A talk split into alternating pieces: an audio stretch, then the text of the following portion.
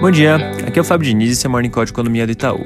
Começando pelos Estados Unidos, hoje deve ser iniciado o debate em torno do pacote bipartidário de infraestrutura, mas pelo que vem circulando, a aprovação parece improvável, dado que ainda existem alguns impasses entre os republicanos e os democratas. Em todo caso, hoje ao longo do dia devem sair notícias nessa frente, importante ficar de olho.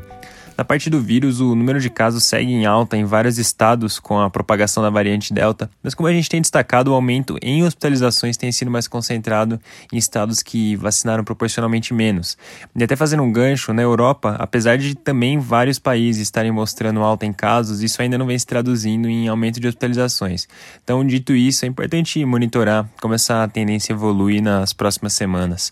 No Brasil, o noticiário de hoje não traz muita coisa nova. Assim como foi ontem, o destaque fica para falas do presidente Bolsonaro, inclusive algumas em continuidade aos assuntos que a gente mencionou ontem. O presidente voltou a falar sobre o aumento do Bolsa Família, reforçando o que ele já tinha dito sobre o valor médio ficar acima dos 300 reais, que é acima tanto do valor atual do Bolsa Família, de 192, e do auxílio emergencial, que é de 250. E nesse sentido, é importante ficar de olho nas falas do ministro Paulo Guedes e também de outros membros do Ministério da Economia, para ter uma noção melhor se de fato vai ser possível implementar esse valor que o presidente tem mencionado e também a estratégia para que isso aconteça.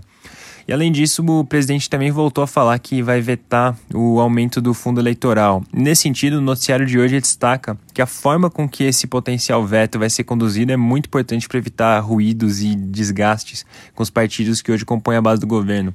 Alguns jornais mencionam que uma possível estratégia seria fechar um acordo com as lideranças do Congresso para encontrar um terreno intermediário, levando o orçamento do fundo eleitoral para 4 bilhões ao invés dos 5,7 bilhões propostos, o que ainda assim seria um aumento bastante grande em relação ao, aos 2 bilhões das eleições de 2020. Esse é um outro tema que também deve ficar no centro das atenções no próximo dia, também é importante ficar de olho.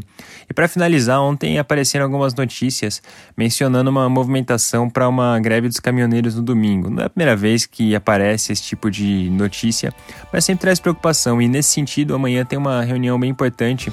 A Associação Brasileira dos Condutores de Veículos Automotores, a Brava, vai decidir sobre a adesão no movimento. Então é bem importante acompanhar, deve trazer uma noção mais clara se de fato vai ter adesão suficiente para poder fechar uma greve. É isso por hoje, um bom dia.